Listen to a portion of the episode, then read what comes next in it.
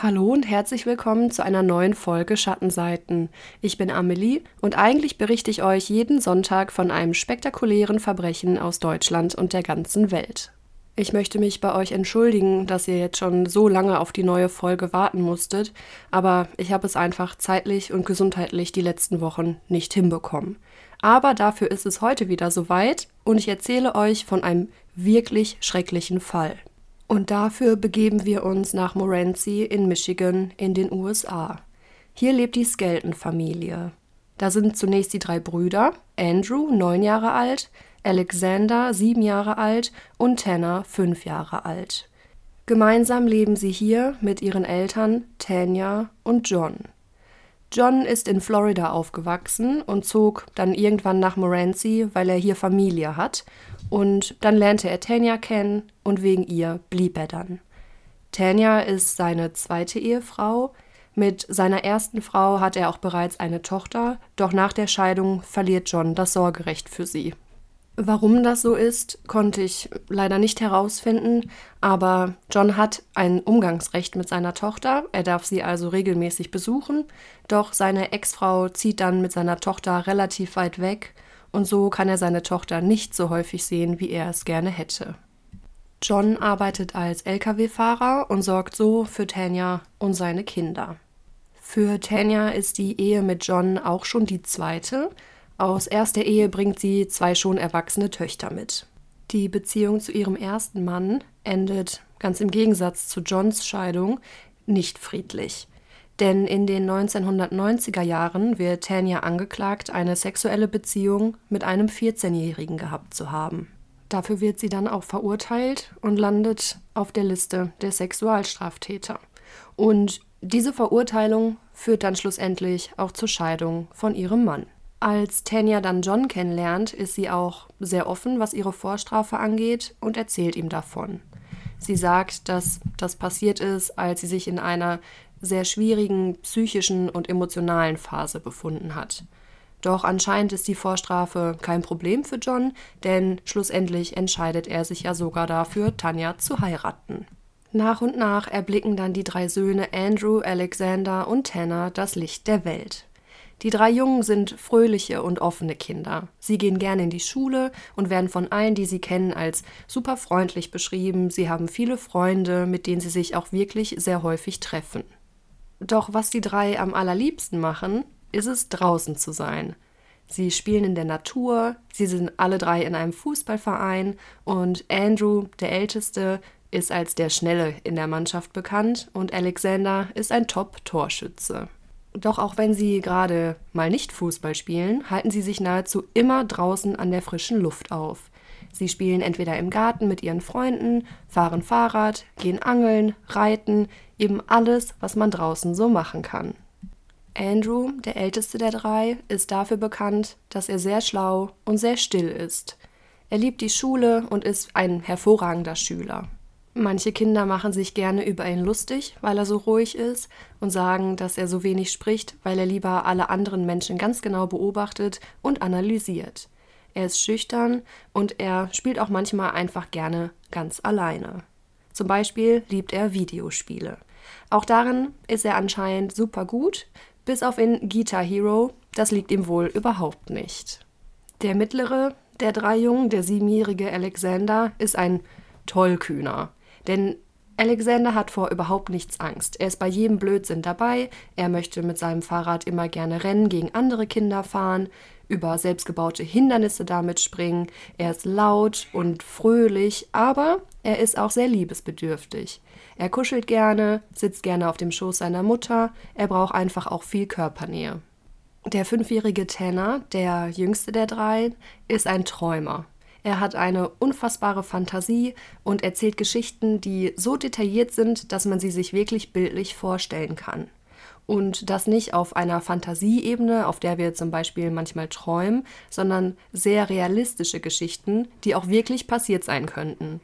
Kurz nachdem er dann seine Geschichte zu Ende fantasiert hat, fängt er an zu lachen und sagt, dass das nur ein Spaß gewesen sei. Mit seinen fünf Jahren steht er auch einfach gerne im Mittelpunkt. Alle drei sind tolle Jungen, gut erzogen und in dem kleinen Ort, in dem sie wohnen, sehr beliebt. Alles scheint perfekt zu sein. Doch irgendwann fängt John an zu trinken und das Geld wird knapp. Auch wenn die Familie nicht mehr viel Geld zum Leben übrig hat, so stellt John immer sicher, dass er sich von dem bisschen, was sie noch haben, etwas abzwackt, um davon Zigaretten und Alkohol zu kaufen. Das Schicksal der Familie nimmt im Sommer 2010 seinen Lauf. John fliegt für ein paar Tage in seine Heimat nach Florida, weil dort ein Klassentreffen stattfindet.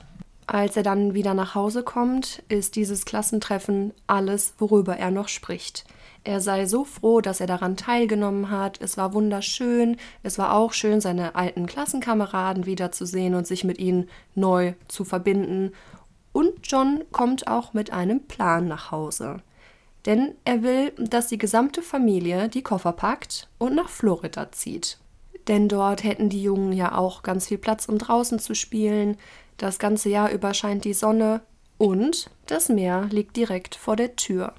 Doch Tenja möchte das nicht. Denn dann müsste man die Kinder ja aus ihrer Schule herausnehmen, sie würden ihre Freunde verlieren und ein Großteil von Tanjas Familie wohnt in der Gegend und so würden die Kinder dann auch ihre Cousinen und Cousins, Tanten und Onkel nicht mehr regelmäßig sehen können. Dazu kommt auch noch, dass Tanja ja bereits einmal verurteilt wurde und für registrierte Sexualstraftäter ist es nicht so leicht, einfach in einen anderen Bundesstaat umzuziehen. Also würde es noch mehr Papierkram zu erledigen geben als sowieso schon und sie müsste sich dann an ihrem neuen Wohnort auch wieder als Sexualstraftäterin melden und vielleicht möchte sie sich auch einfach diesen ja sehr unangenehmen Schritt ersparen. John ist wütend darüber, dass Tanya seine Idee nicht genauso gut findet wie er. An einem Montag im September 2010 bringt Tanya ihre drei Söhne in die Schule. Im Sekretariat der Schule gibt sie dann noch einige Notfallmedikamente ab, die die Jungen benötigen könnten. Dort spricht sie dann kurz mit der Frau, die dort arbeitet, und macht sich anschließend auf den Weg nach draußen. Zu Hause angekommen, unterhält sie sich dann kurz mit ihrem Mann und John sagt zu ihr, dass er vermutlich gegen Mittag wieder zu Hause sein wird. Er macht sich fertig zur Arbeit und verlässt das Haus. Daraufhin macht sich auch Tanya auf den Weg, um ein paar Einkäufe zu erledigen. Als sie nach dem Einkaufen wieder nach Hause kommt, bemerkt sie, dass einige Anrufe auf dem Festnetztelefon eingegangen sind, während sie weg war. Es ist die Schule ihrer Söhne. Doch eigentlich macht sich Tanja keine allzu großen Sorgen. Die Schule hat im Notfall auch ihre Handynummer und wenn es wirklich etwas Dringendes gewesen wäre, hätte man sie ja über ihr Handy anrufen können. Tanja ruft relativ entspannt die Schule zurück und die Frau aus dem Sekretariat geht dran. Und sie erzählt ihr, dass sie jetzt keine Panik oder so verbreiten möchte und dass sie vielleicht auch etwas zu viel in die Situation hineininterpretiert, aber sie hat am Morgen etwas Seltsames erlebt. Und nun möchte sie sich nur kurz erkundigen, ob bei Tanja und den Kindern alles in Ordnung ist. Denn kurz nachdem Tanja am Morgen bei ihr im Sekretariat gewesen ist, kam ihr Mann John herein. Und dieser hat der Frau mitgeteilt, dass er seine Kinder nun entschuldigen würde und sie aus dem Unterricht holen wird, weil sie heute alle gemeinsam in den Familienurlaub nach Florida fliegen. Die Frau, die dort im Sekretariat arbeitet, findet das natürlich sehr merkwürdig, da Tenja die Jungen ja erst vor wenigen Minuten in die Schule gebracht hat und auch nichts von einem geplanten Familienausflug erzählt hat. Tenja wird nun verständlicherweise panisch. Sie versucht John anzurufen, um ihn zur Rede zu stellen, damit er ihr erklärt, was hier gerade vor sich geht. Am Telefon erzählt John ihr dann, dass er die Jungen am Morgen aus der Schule abgeholt habe, um mit ihnen für ein paar Wochen nach Florida zu fliegen. Für ein paar Wochen. Wenn Tanya schon nicht mit ihm dorthin ziehen will, dann macht er nun mit seinen Söhnen einen langen Urlaub dort. Tanya ist entsetzt, denn sie hatte zwar gesagt, dass sie nicht nach Florida ziehen möchte, aber gegen einen längeren Urlaub hätte sie eigentlich überhaupt nichts gehabt. Tanja fühlt sich verloren, denn sie weiß nun nicht, wo sich John und ihre Kinder aufhalten, ob sie schon den Staat verlassen haben oder sich noch in der Nähe befinden. Sie versucht verzweifelt, John davon abzuhalten, nach Florida zu gehen, denn die Jungen können ja jetzt nicht einfach ein paar Wochen in der Schule fehlen, denn diese hatte gerade erst wieder begonnen.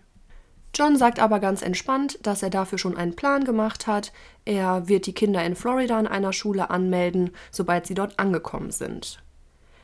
Tanja ist einfach nur schockiert und ruft einen Anwalt an. Denn sie möchte nun herausfinden, wie sie ihre Kinder wieder zurückholen kann. Außerdem wendet sich Tanja auch direkt an die Polizei, aber diese sagt ihr, dass sie da eigentlich nichts machen können, weil John der Vater ist und das Sorgerecht für die Kinder hat und augenscheinlich keine Gefahr für die drei Jungen besteht, also seien ihnen da die Hände gebunden. Das sieht Tanjas Anwalt hingegen ganz anders. Denn es gibt eine Möglichkeit, ihren Mann davon abzuhalten, mit den Kindern nach Florida zu gehen. Dazu müsste Tanja sofort die Scheidung einreichen und mit einer sofortigen und notwendigen Einklage des alleinigen Sorgerechts eingreifen. Und Tanja stimmt zu. Aber als erstes muss sie versuchen, dass John wieder zurück zum Haus der Familie kommt, um sich dann dort festnehmen zu lassen. Denn sobald die Scheidung auf dem Papier durch ist, kann ein Beamter der Polizei zu dem Haus der Familie kommen und John am Gehen hindern. Also wendet Tanja einen Trick an. Sie ruft John noch einmal an und sagt, okay, du kannst mit den Kindern nach Florida in den Urlaub fahren, aber damit du sie dort in einer Schule anmelden kannst, brauchst du doch die Geburtsurkunden, die Sozialversicherungsnummern und so weiter. Komm einfach kurz nach Hause, ich sammle alles für dich zusammen und dann könnt ihr gehen. John willigt ein, denn er findet diese Aussage von Tanja sehr logisch und kommt dann auch zurück. Tanja währenddessen sagt zu ihren Töchtern, dass diese schnell zum Anwalt fahren sollen, ihn bezahlen sollen und alle Papiere besorgen müssen, die sie brauchen. Und sobald das dann geschehen ist, kommt dann direkt ein Beamter zu ihnen nach Hause und hält John davon ab, mit den Jungen wegzugehen. Als John dann am Haus ankommt, tut Tanja so, als ob sie Ewigkeiten nach den passenden Papieren und Nummern suchen würde, um ihrem Anwalt mehr Zeit zu geben. Doch während Tanja so tut, als würde sie suchen, bekommt John einen Anruf. Er nimmt ab und fängt anschließend hysterisch an zu schreien. Laut fluchend erfährt Tanja, was passiert ist. Denn bis zu diesem Zeitpunkt hatte John die Stadt mit seinen Söhnen noch gar nicht verlassen, sondern er hat sich in der Nähe aufgehalten, weil auch er bei einem Anwalt war. Und obwohl es in der Gegend hunderte Anwälte gibt, haben Tanja und John den gleichen Anwalt kontaktiert. Und dieser Anwalt ruft John jetzt an, um ihm zu sagen, dass er leider nicht mehr für ihn arbeiten kann, weil er nun für Tanja arbeitet. John ist unfassbar wütend, denn er hatte genau den gleichen Plan wie Tanja. Auch er wollte die Scheidung einreichen, um dann schnell das alleinige Sorgerecht zu bekommen. Er schreit herum und anscheinend fasst er dann einen anderen Plan. Kurze Zeit später, nachdem Tanya und John sich streiten, kommt dann Tanner, der jüngste der drei Söhne, ins Haus gelaufen, um zu gucken, was da vor sich geht. Er stellt sich hinter seine Mutter und John ist immer noch super aufgebracht und rennt dann in den Garten nach draußen, zwingt die beiden anderen spielenden Söhne, mit ihm mitzukommen, setzt sie in sein Auto und fährt davon. Und jetzt kommt eine wirklich tragische Information, denn nur etwa 30 Sekunden nachdem John mit zwei seiner Söhne davongefahren ist, trifft die Polizei ein. Und zwar die Beamten, die John am Gehen hindern sollen. Nur wenige Sekunden zu spät. Hilflos muss Tanya darauf warten, dass John sich wieder bei ihr meldet. Und John fährt und fährt und kommt dann auch irgendwann in Florida an. Er übernachtet mit den beiden Kindern bei einer Freundin, die er bei dem Klassentreffen vor einigen Wochen wieder getroffen hatte. Und Tanya findet das so schnell heraus, weil sie am nächsten Tag Geburtstag hat und John den beiden Söhnen, Andrew und Alexander, erlaubt, ihre Mutter anzurufen. Am Telefon erzählen sie dann ihrer Mutter auch, bei wem genau sie sich zu Hause befinden und dann mit Hilfe des Namens kann Tanja schnell die Adresse herausfinden.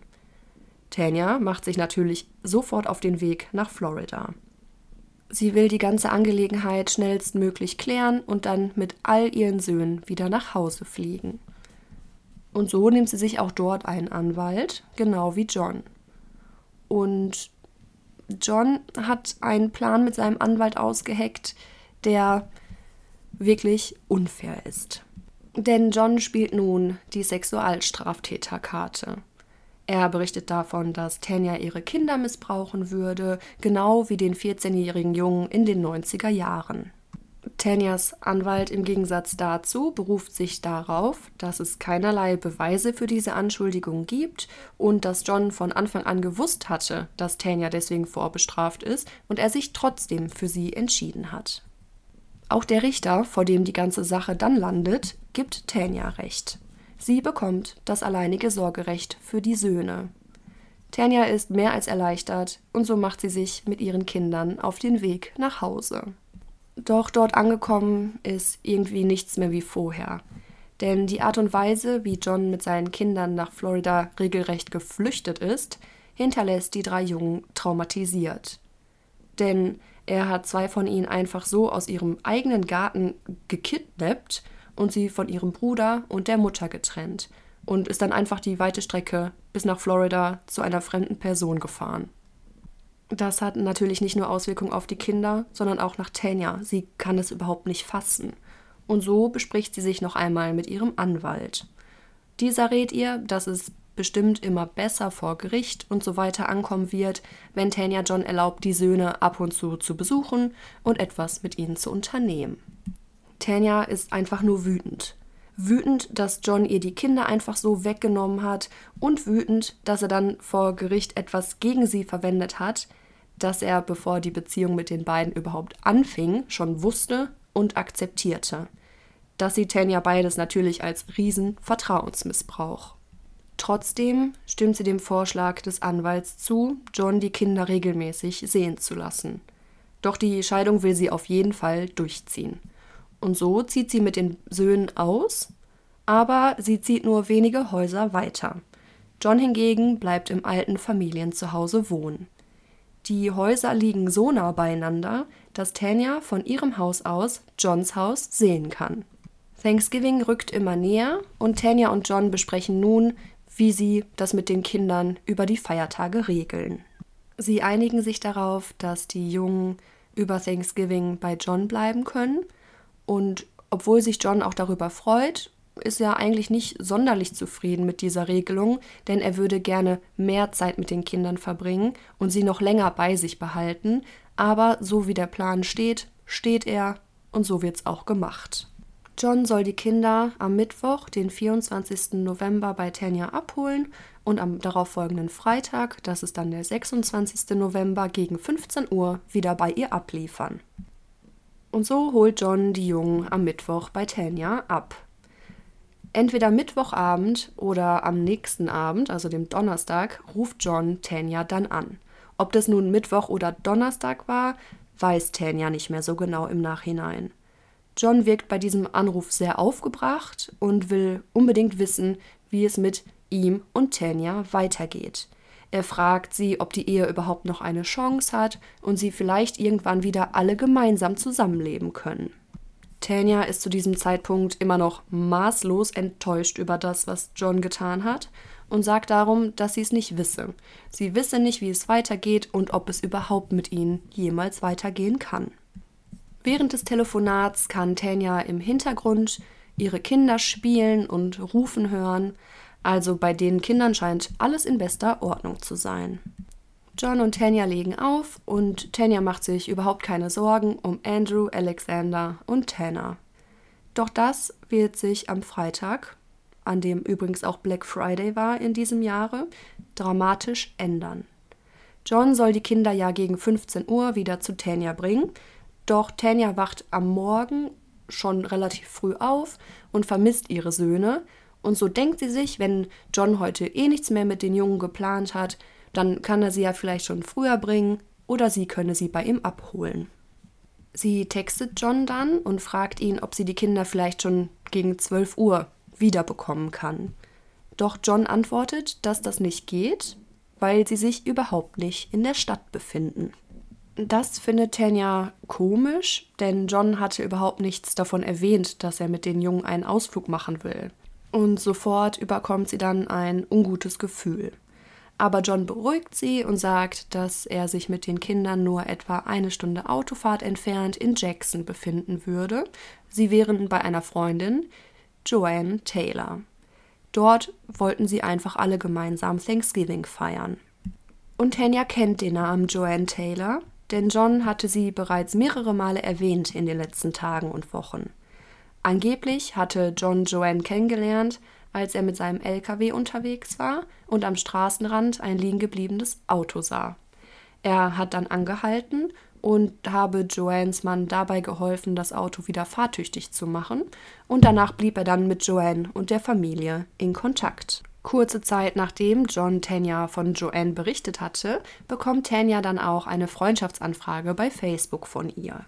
Und so macht sie sich eigentlich nicht wirklich große Sorgen, dass John mit den Kindern dort ist. Sie hofft einfach, dass sie pünktlich wieder nach Hause kommen. Während Tanya über die Kinder und John und die ganze Situation im Allgemeinen nachdenkt, schaut sie gedankenverloren aus dem Fenster. Von hier aus kann sie ihr altes Zuhause sehen, das Haus, in dem nun John wohnt. Und dann fällt ihr auf, dass Johns Auto noch in der Einfahrt steht. Wie sollen die vier denn ohne Auto bis nach Jackson gekommen sein? Also schreibt Tanya John noch einmal eine Nachricht, der daraufhin seine Geschichte ein bisschen ändert. Er habe das Auto nicht genommen, weil Joanne ihn und die Kinder abgeholt hat. Und das hätte sie getan, weil John nicht genau wusste, wo er hin muss und Angst hatte, dass er die Adresse nicht findet. Das ist allerdings fraglich, denn auch 2010 hatte man schon die Möglichkeit, sich die Route auf sein Handy zu laden. John besaß ein Smartphone und außerdem kennt John als Lkw-Fahrer die Gegend ja eigentlich sehr genau. In den darauffolgenden Stunden texten John und Tanya immer wieder hin und her. John verhält sich merkwürdig und irgendwann reicht es Tanya und sie fragt ihn, was zur Hölle hier gerade vor sich geht. John sagt daraufhin, ich war nicht ganz ehrlich zu dir, Tanja. Er erzählt, dass er sich in Wirklichkeit in seinem Haus befindet. Ganz alleine. Denn die Jungen wären wirklich in Jackson bei Joanne und ihrer Familie. Er sagt zu Tanja, dass er etwas Wichtiges am Haus habe erledigen oder reparieren müssen und nicht wollte, dass die Jungen Thanksgiving damit nicht richtig feiern können und so habe Joanne sie am Tag zuvor bei ihm abgeholt. Heute wird Joanne sie aber wieder nach Hause bringen. Tanja ist skeptisch, macht sich aber immer noch nicht riesengroße Sorgen. Aber warum hatte sich John dann im Vorhinein beschwert, dass drei Tage mit seinen Söhnen nicht genug wären? Und nun gibt er sie dann in seiner heiligen Kinderzeit bei einer Freundin ab über Nacht? Und wenn er spontan irgendetwas am Haus zu erledigen hat, Warum hat er die Jungen dann einfach nicht zu Tanja, ihrer Mutter, gebracht? Tanja fragt, ob Joanne die Jungen denn wie abgesprochen um 15 Uhr wieder nach Hause bringt und ob sie die Kinder bei John oder bei ihr rauslassen wird. Doch darauf hat John keine Antwort. Und dann ruft John Tanja an. Er erzählt, dass er sich gerade bei der Hausarbeit schwer verletzt hätte und sich den Fuß gebrochen hat. Er befindet sich jetzt auf dem Weg ins Krankenhaus. Spätestens jetzt kann Tanja nicht mehr. Sie bricht so langsam wirklich in Panik aus, denn John ist der Einzige, der Kontakt mit Joanne aufnehmen kann, damit man absprechen kann, wann und wo sie die Kinder wieder hinbringt. Tanja will nun von John, dass er ihr alle Daten von Joanne gibt, damit sie sie anrufen kann. Aber John will das nicht. Also kontaktiert Tanja ihren Anwalt. Dieser versucht sie erst einmal zu beruhigen und noch ein bisschen abzuwarten. Wenn die Kinder um kurz nach 15 Uhr immer noch nicht da sind, dann soll sie nochmal anrufen. Aber Tanja will nicht warten und so ruft sie dann im Krankenhaus an, um noch ein paar Infos von John zu bekommen und vielleicht auch noch ein paar Infos über John. Und bei diesem Telefonat erfährt Tanja dann, dass John sich keinesfalls den Fuß gebrochen hat. Nein, er hat versucht, sich das Leben zu nehmen. Wie genau er das versucht hat, kann ich euch leider nicht sagen. Tanja bekommt auf jeden Fall natürlich einen Riesenschreck und fängt langsam an durchzudrehen vor lauter Sorge um ihre Kinder, denn hier stimmt etwas ganz und gar nicht. Sie ruft dann die Polizei an und meldet ihre Söhne als vermisst. Gemeinsam mit ihrer Schwester geht sie dann zu Johns Haus hinüber, um zu sehen, ob sich ihre Kinder vielleicht doch dort aufhalten. Denn mittlerweile glaubt Tanya John kein einziges Wort mehr.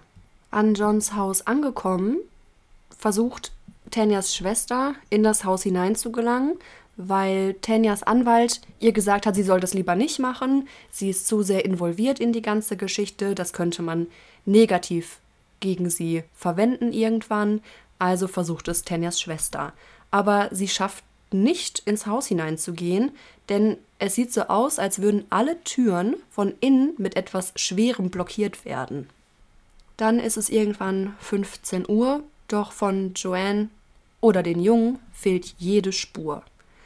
Dann wird ein Amber Alert ausgelöst, um alle Menschen in der Umgebung über das Verschwinden der Jungen zu informieren. Sogar das FBI wird eingeschaltet. Es beginnt eine riesengroße Suchaktion. Hunderte Freiwillige beteiligen sich daran. Doch leider ohne Erfolg. Die Polizei verschafft sich Zutritt zu Johns Haus, um dort nach Hinweisen zu suchen, wo sich die Jungen aufhalten könnten. Und sie finden in dem Haus auch etwas. Denn augenscheinlich ist alles, was Tanya gehört oder John mit der Ehe verbindet, zerstört. Überall liegen Scherben, Tanyas Lieblingsvasen liegen zerdeppert auf dem Boden, die Möbel wurden zerstört und auseinandergeschlagen, die Matratze im Ehebett sieht so aus, als hätte man sie mit einem Messer einfach in rasender Wut zerschnitten. Alle in dem kleinen Ort finden diese Situation schrecklich und machen sich Sorgen um die drei Skelton-Brüder. Denn hier kennt jeder jeden und alle wollen helfen und beteiligen sich an der Suche. Tanja wird natürlich von der Polizei auch befragt und ihr Haus wird genauestens untersucht, aber Tanja bleibt bei ihrer Geschichte, wie sie ihr John erzählt hat. Dann befragt man John, denn er ist einer der letzten, der seine Söhne gesehen hat. Und John erzählt, dass er die Jungen bei Joanne abgegeben hat. Sie hätte sie abgeholt, und zwar, weil John sie vor Tanya beschützen wollte. Er sah so die einzige Chance, sie aus den Fängen ihrer eigenen Mutter zu befreien. Also John behauptet nun, dass Tanya so eine grausame Mutter ist, dass er mit allem, was er kann, nur versucht hat, seine Söhne zu schützen. Nach dieser Anschuldigung machen sich die Beamten natürlich wieder auf den Weg zu Tanya, denn diese hat ja auch diese Vorstrafe. Und ja, da wollen die Beamten nochmal nachfragen und Beweise sichern. Aber sie sprechen mit Tanyas Freunden, mit der gesamten Familie, mit den Lehrern der Kinder, dem Schulleiter. Sie durchsuchen Tanyas Handy und auch den Laptop, aber nichts und niemand deutet darauf hin, dass Tanya ihre Jungen wirklich missbraucht oder ihnen etwas angetan hat. Alle Menschen, mit denen sie sprechen, haben ausnahmslos nur Positives über Tanya und den Umgang mit ihren Kindern zu berichten. Aber auch über John verliert niemand ein schlechtes Wort. Sie hätten sich beide perfekt um ihre Kinder gekümmert. Aber dann durchsuchen die Ermittler Johns Laptop. Und hier findet man Hinweise darauf, dass er vielleicht mehr mit dem Verschwinden der Jungen zu tun haben könnte, als er zugibt. Denn nur einen Tag vor dem Verschwinden seiner Söhne zeigt sein Google-Verlauf folgendes. Kann Rattengift Kinder töten?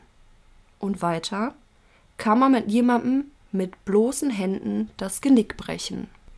John sagt dazu aber, dass er das nur gegoogelt hat, weil ihn seine Kinder diese Fragen gestellt haben und er spontan keine Antwort darauf wusste, denn am Abend hätten sie einen Film geschaut und dabei kam anscheinend eine Person ums Leben und dabei seien dann diese Fragen aufgetaucht aber die Beamten halten das für nicht sonderlich glaubwürdig und suchen weiter nach Hinweisen.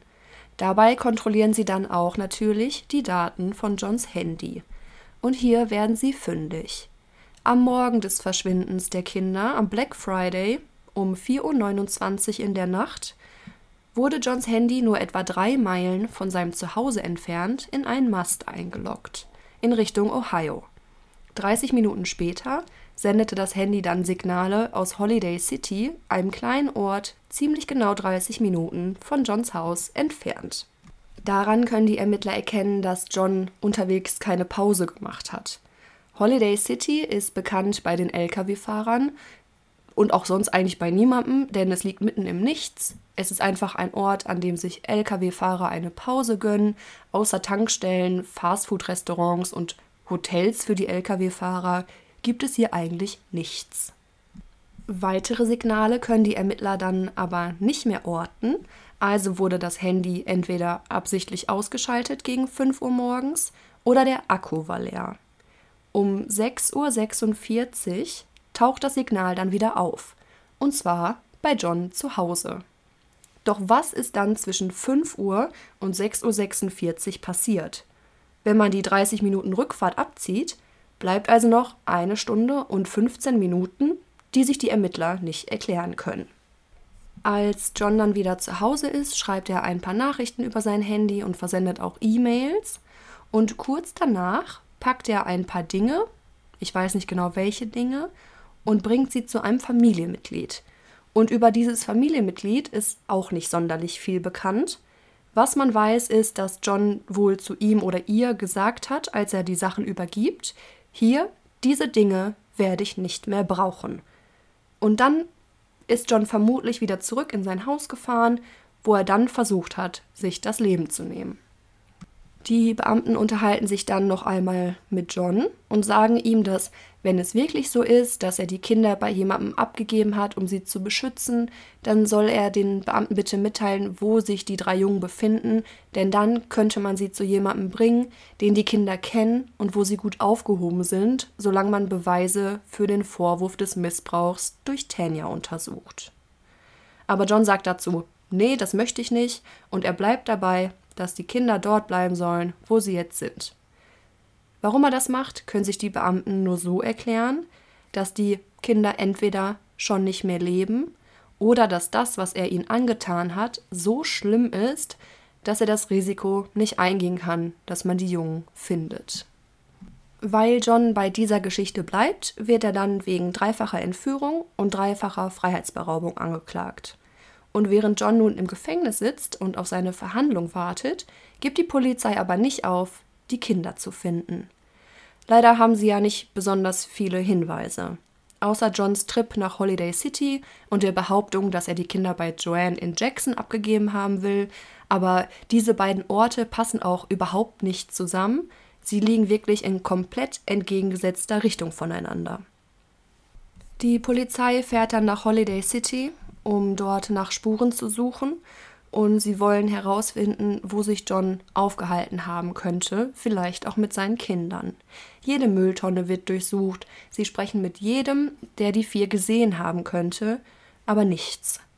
Und natürlich wurden die Mülltonnen auch bereits geleert, seitdem die Jungen verschwunden sind. Also hatten sie von Anfang an keine große Hoffnung, dass man bei dieser Suche etwas findet. Denn sollte John dort etwas oder schlimmer jemanden entsorgt haben, so wäre das sowieso zu spät. Die Beamten sind mittlerweile so weit, dass sie den Fall an ein anderes Team von Ermittlern übergeben, denn vielleicht können Außenstehende, die keine Verbindung zu dem Ort und den Menschen hier haben, mit anderen Augen auf den Fall schauen und dabei etwas Neues entdecken. Weiter sind sie natürlich die ganze Zeit auf der Suche nach Joanne Taylor, denn sie wollen sie befragen und haben die Hoffnung, dass sich die Kinder wirklich dort aufhalten. Aber auch nach Tagen finden sie nichts heraus. In Jackson, wo Joanne ja angeblich mit ihrer Familie lebt, hat noch niemand etwas von einer Joanne Taylor gehört oder kennt sie gar persönlich. Aber Tanja hat ja erzählt, dass Joanne ihr bei Facebook eine Anfrage geschickt hat und so fokussieren sich die Ermittler dann erst einmal auf Joannes Social-Media-Profil. Und dabei stellen sie fest, was wir leider alle schon befürchtet haben, dass Joanne Taylor überhaupt nicht existiert. Denn John selbst hat dieses Profil erstellt und Tanya darüber eine Anfrage geschickt. Warum hat er das getan? Im Grunde haben die Ermittler jetzt, nachdem sie das herausgefunden haben, überhaupt nichts, woran sie sich festhalten können. Und dann beginnt Johns Verhandlung. Dort ändert er dann seine Geschichte noch einmal. Jetzt, wo er weiß, dass die Ermittler wissen, dass Joanne Taylor gar nicht existiert, behauptet er nun, dass er seine Söhne nicht an diese Joanne Taylor gegeben hat, sondern an eine Organisation, die sich The United Foster Outreach Underground Society nennt. Was auch immer das genau sein soll. Aber er kann auch nicht sagen, wem genau er die Kinder übergeben hat. John sagt immer und immer wieder, dass er seine Kinder einfach nur vor Tanya beschützen wollte und während der Verhandlung weint er eigentlich durchgehend. Er hätte das machen müssen, er habe keine andere Chance mehr gesehen, doch die Richter glauben ihm nicht. Und so wird John zu mindestens 10 bis 15 Jahren Haft verurteilt. Die Öffentlichkeit und die Medien und auch Tanyas Familie und die meisten Leute in dem kleinen Ort glauben an Johns Schuld. Entweder glauben sie, dass er die Kinder umgebracht hat oder dass er sie vielleicht wirklich weggegeben hat, an wen auch immer, aber es scheint eigentlich klar zu sein, dass John etwas mit dem Verschwinden seiner Kinder zu tun hat. Aber Johns Familie im Gegensatz steht weiter hinter ihm, denn für sie gibt es keine Beweise dafür, dass John lügt. Es gibt keine Hinweise darauf, dass John seinen Kindern etwas angetan hat. Und so sind sie aber auch fast die einzigen, die auf Johns Seite stehen. Kurz nach seiner Verurteilung dürfen Johns Eltern ihn im Gefängnis besuchen. Und natürlich wartet vor dem Gefängnis schon eine ganze Traube von Presseleuten. Johns Mutter kommt nach dem Besuch bei ihrem Sohn aus dem Gefängnis heraus und das Erste, was sie sagt, ist, seinen Kindern geht es gut. Und das betont sie so, als sei das ein Fakt und als ob sie es persönlich mit eigenen Augen gesehen hat. Und diese Aussage sorgt im Nachgang dann für Spekulation, ob John ihr vielleicht gesagt hat, wo sich die Jungen aufhalten. Aber in einem Interview einige Zeit später sagt Johns Mutter dann, dass er ihr nicht gesagt hat, wo sie sind, aber sie weiß es einfach. Sie weiß, dass es den drei Jungen gut geht. Die Scheidung von Tanya und John findet natürlich trotzdem statt und John vertritt sich in dem Scheidungsprozess selber und das führt zu relativ bizarren Szenen vor Gericht. John fragt Tanya nämlich zum Beispiel, bist du dir sicher, dass es den Kindern gut geht? Bist du damit einverstanden, deine Kinder nicht mehr zu sehen?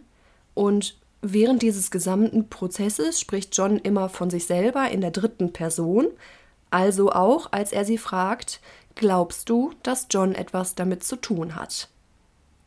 Was ich bisher gehört habe, war diese Verhandlung sehr unangenehm für alle Beteiligten, aber schlussendlich geht die Scheidung natürlich durch.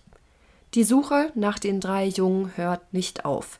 Die Ermittler gehen allen noch so kleinen Hinweisen nach, aber bisher ohne Erfolg. Mittlerweile sind über 2000 Hinweise bei ihnen eingegangen. Aber auch die Tatsache, dass John andauernd seine Geschichte ändert, macht die Suche nicht leichter.